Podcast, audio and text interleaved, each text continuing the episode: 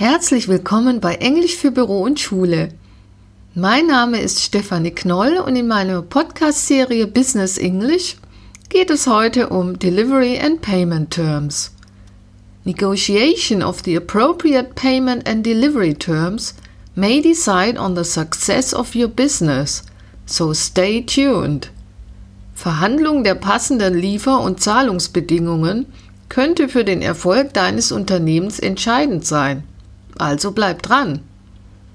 In international trade, the Incoterms are of great significance. Incoterms is an abbreviation for International Commercial Terms. Von großer Bedeutung im internationalen Handel sind die Incoterms, die internationalen Handelsklauseln. The latest version of the Incoterms, which also possesses an R for registered trademark, is Incoterms 2010. Die neueste Fassung der Incoterms sind die Incoterms 2010, die auch ein R für eingetragenes Warenzeichen besitzen. Es gibt elf Klauseln. There are 11 terms. Sie lassen sich in vier Gruppen einteilen und regeln unter anderem die Verpflichtungen der beiden Parteien auf der jeweiligen Wegstrecke vom Verkäufer zum Käufer bis zum Übergabepunkt. They can be divided into four groups and define the responsibilities of the two parties for the respective distance from seller to buyer up to the delivery point. Merke, Delivery Point heißt Übergabepunkt. Die Gruppen sind, the groups are E, F, C, D. E, F, C und D. E consists of one term only. E besteht nur aus einer Klausel. Ex works, Abwerk. The seller makes the goods available for collection at its premises. Der Verkäufer stellt die Ware in seinen Räumlichkeiten zur Abholung bereit. This is a term that may also be used for domestic trade. Das ist auch eine Klausel, die für inländischen Handel verwendet werden kann. Im internationalen Handel gibt es hier Nachteile für beide Seiten. In international trade, there are disadvantages for both parties using ex-works. Der Verkäufer kann im Problemfall den Ausfuhr der Ware gegenüber den Behörden nicht nachweisen The seller cannot prove the export of the goods to the authorities in case of problems. Für den Käufer erfolgt der Gefahrenübergang schon vor Verladen der Ware. For the buyer, the responsibility begins before loading of the goods. Hier wird dann angeraten, eher die Klausel FCA Free Carrier oder Free Carrier Ad bzw. Freifrachtführer zu nehmen. It is advised therefore to use the term FCA, Free Carrier. Here, the seller is responsible for loading the goods onto the truck of the buyer or to bring the goods to a place designated by the buyer. Hier muss der Verkäufer die Ware auf den LKW des Käufers laden oder an einen anderen vom Käufer vorgeschriebenen Ort bringen, zum Beispiel eine Lagerhalle. For example, a warehouse. Da wiederum muss der Verkäufer nicht abladen. Hier, the seller doesn't have to unload. In Group F, we also have FAS and FOB, which are both used only for maritime freight. In der Gruppe F haben wir noch FAS und FOB, beide nur für Seefrachten. FAS stands for Free Alongside Ship, frei Längsseite Schiff, gefolgt vom benannten Verschiffungshafen. The seller must transport the goods all the way to the dock near enough to the ship to be reached by the crane or to make the goods available at the terminal.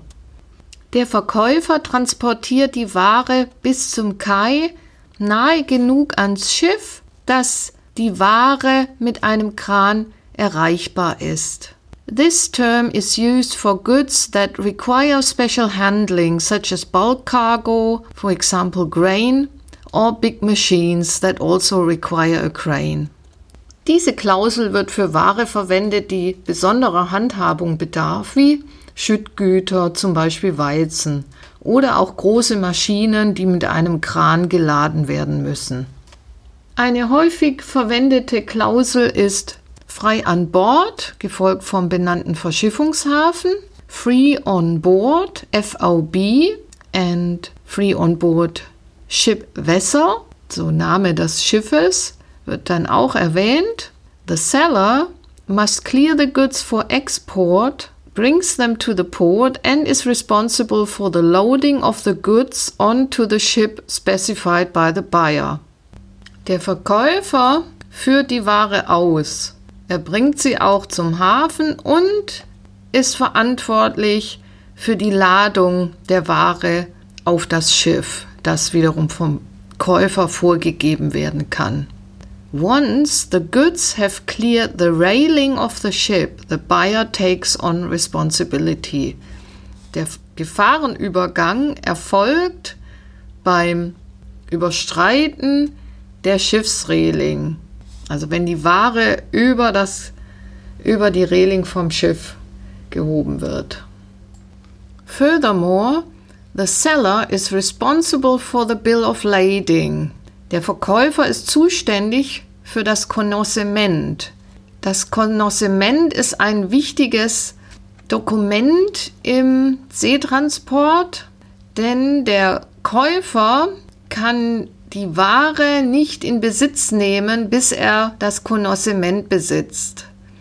Deshalb ist es wiederum für den Verkäufer auch eine quasi Zahlungsgarantie. So this is an important feature of FOB because the buyer cannot take possession of the goods until he has the bill of lading. Therefore, the seller can hold on to the bill of lading until he has the payment from the buyer. And the buyer needs the bill of lading in order to clear the goods through customs. Und der Käufer braucht auch das Konnoissement, um die Ware zu verzollen.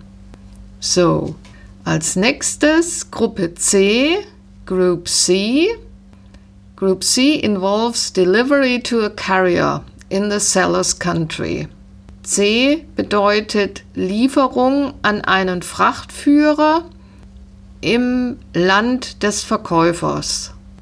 First, CFR Cost and Freight, CFR Kosten und Fracht, gefolgt vom benannten Bestimmungshafen. The seller covers the cost of the freight to the port of destination, exclusive for maritime and inland waterway freight. Der Verkäufer bezahlt die Fracht bis zum Bestimmungshafen. Diese Klausel gilt wieder nur für die Seefracht und die Binnenschifffahrt.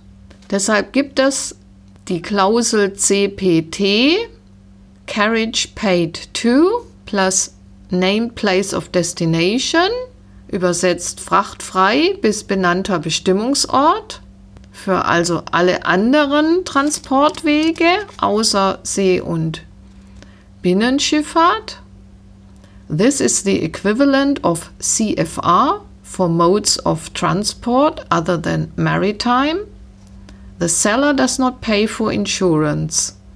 Der Verkäufer bezahlt keine Versicherung.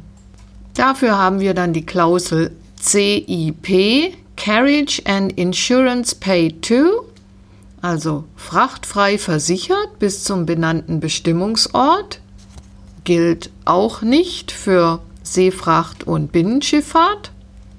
Seller arranges cargo insurance and freight. Der Verkäufer arrangiert die Warenversicherung und Fracht. Das Gegenstück hier wiederum für die Seefracht lautet CIF, Cost Insurance Freight, Kostenversicherung Fracht und benannter Bestimmungshafen. Seller arranges cargo insurance usually on behalf of the buyer. Hier arrangiert der Verkäufer auch die Warenversicherung normalerweise im Auftrag des Käufers.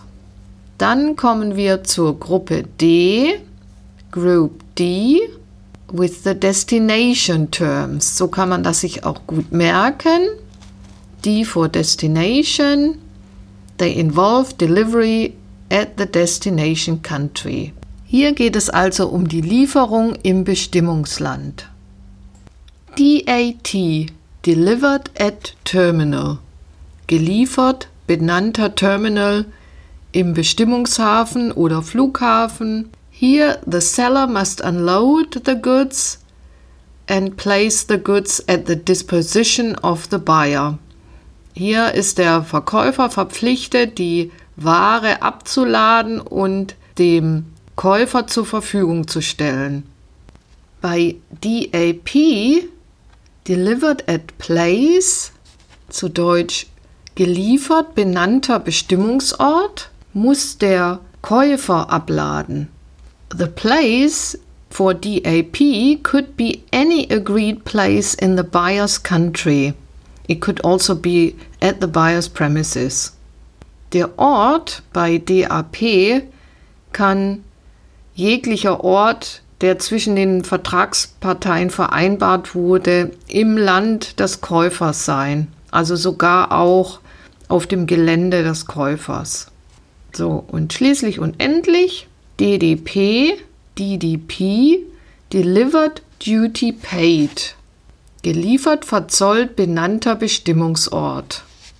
The seller delivers to an agreed place.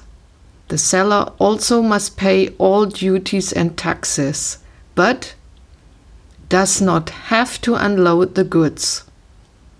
Der Verkäufer liefert also an einen vereinbarten Bestimmungsort. Der Verkäufer muss auch alle Zölle und Steuern zahlen, also dass die Ware komplett versteuern, aber er muss die Ware nicht abladen. In general, it is important to know that the Incoterms are not law.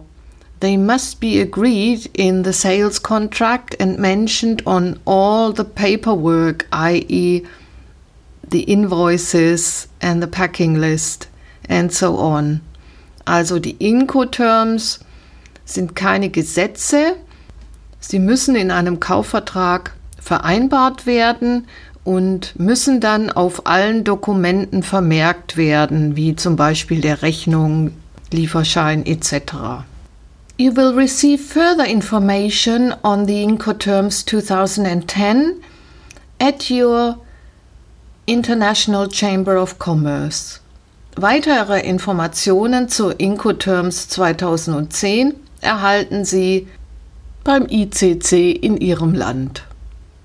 Im zweiten Teil dieses Podcasts geht es dann um Zahlungsbedingungen. Für heute, thank you very much for tuning into my podcast. Have a nice day.